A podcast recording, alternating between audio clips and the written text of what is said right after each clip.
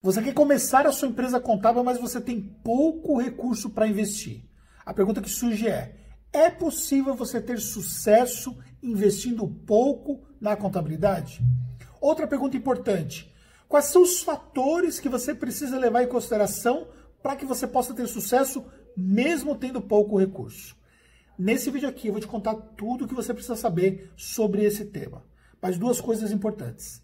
Assiste o vídeo até o final, porque é um conteúdo completo para você. E segundo, já deixa o seu like aqui, porque eu sei que esse conteúdo vai gerar valor para você. Se você não gostar, põe um dislike depois, não tem problema nenhum. Combinado? Vamos lá.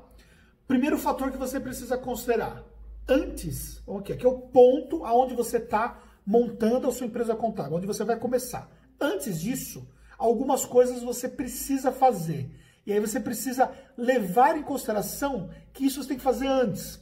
Por exemplo, se preparar tecnicamente para fazer a parte de rotinas de uma empresa contábil. Precisa fazer curso. Não tem como fugir disso, a não ser que você tenha uma prévia experiência em relação a esse assunto. Faz cursos, existem cursos que te ajudam nesse respeito. Tem cursos não somente nossos, mas de outras pessoas no mercado contábil que preparam nesse sentido. Então, esse é o primeiro fator. Segundo fator, você precisa entender claramente o que você vai fazer assim que você abrir para conquistar os primeiros clientes. Ou seja, um marketing contábil para iniciantes.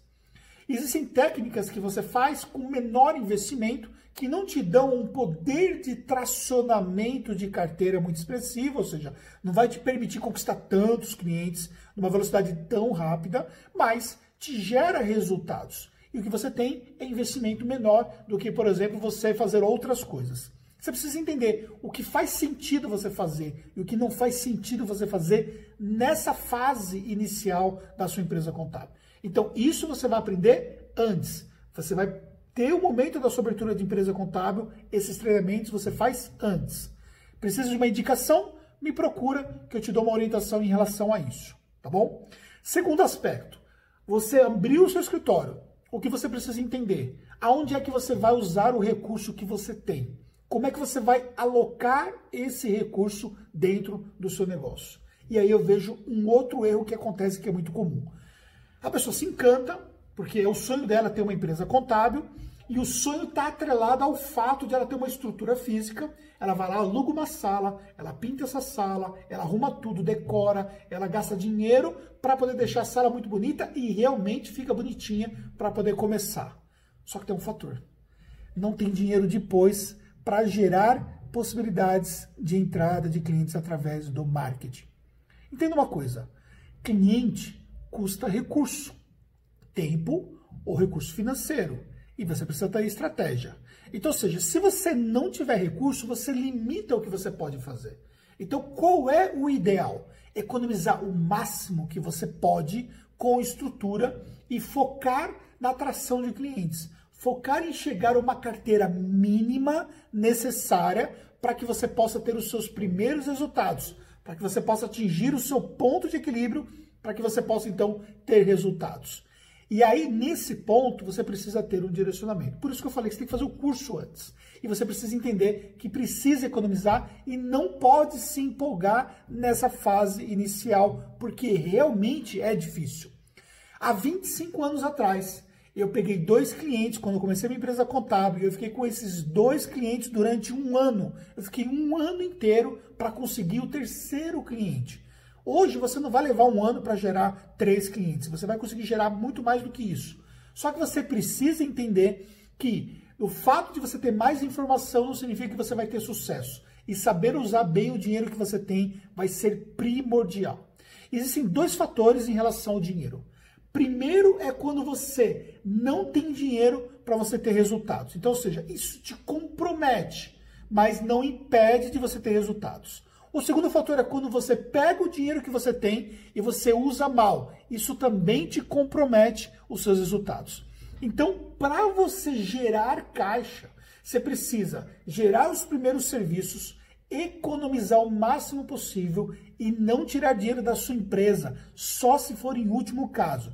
Se você trocar o seu emprego atual por ter uma empresa contábil, você se torna empregado, só que como CNPJ. Você se torna como se esse, esses PJs que nós temos aí, que são empresas, inclusive, que você vai abrir. O cara simplesmente tem um CNPJ, mas ele é um empregado, porque ele gasta tudo aquilo que ele recebe. Ele não tem uma visão empreendedora, ele não tem um negócio.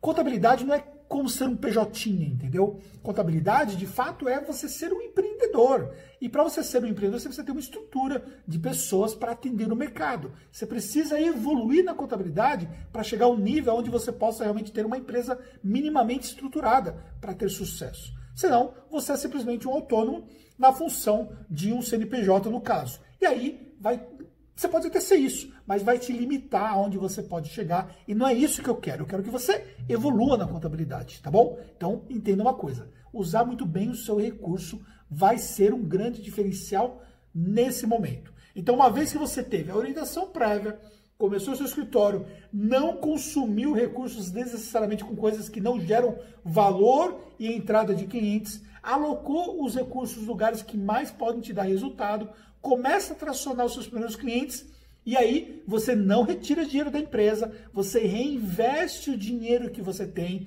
E há 25 anos atrás, quando eu comecei a minha empresa, eu vendi junto com meu pai uma avícola que nós tínhamos. É, eu matava frango, quem conhece a minha história sabe, eu matava frango eu e meu pai.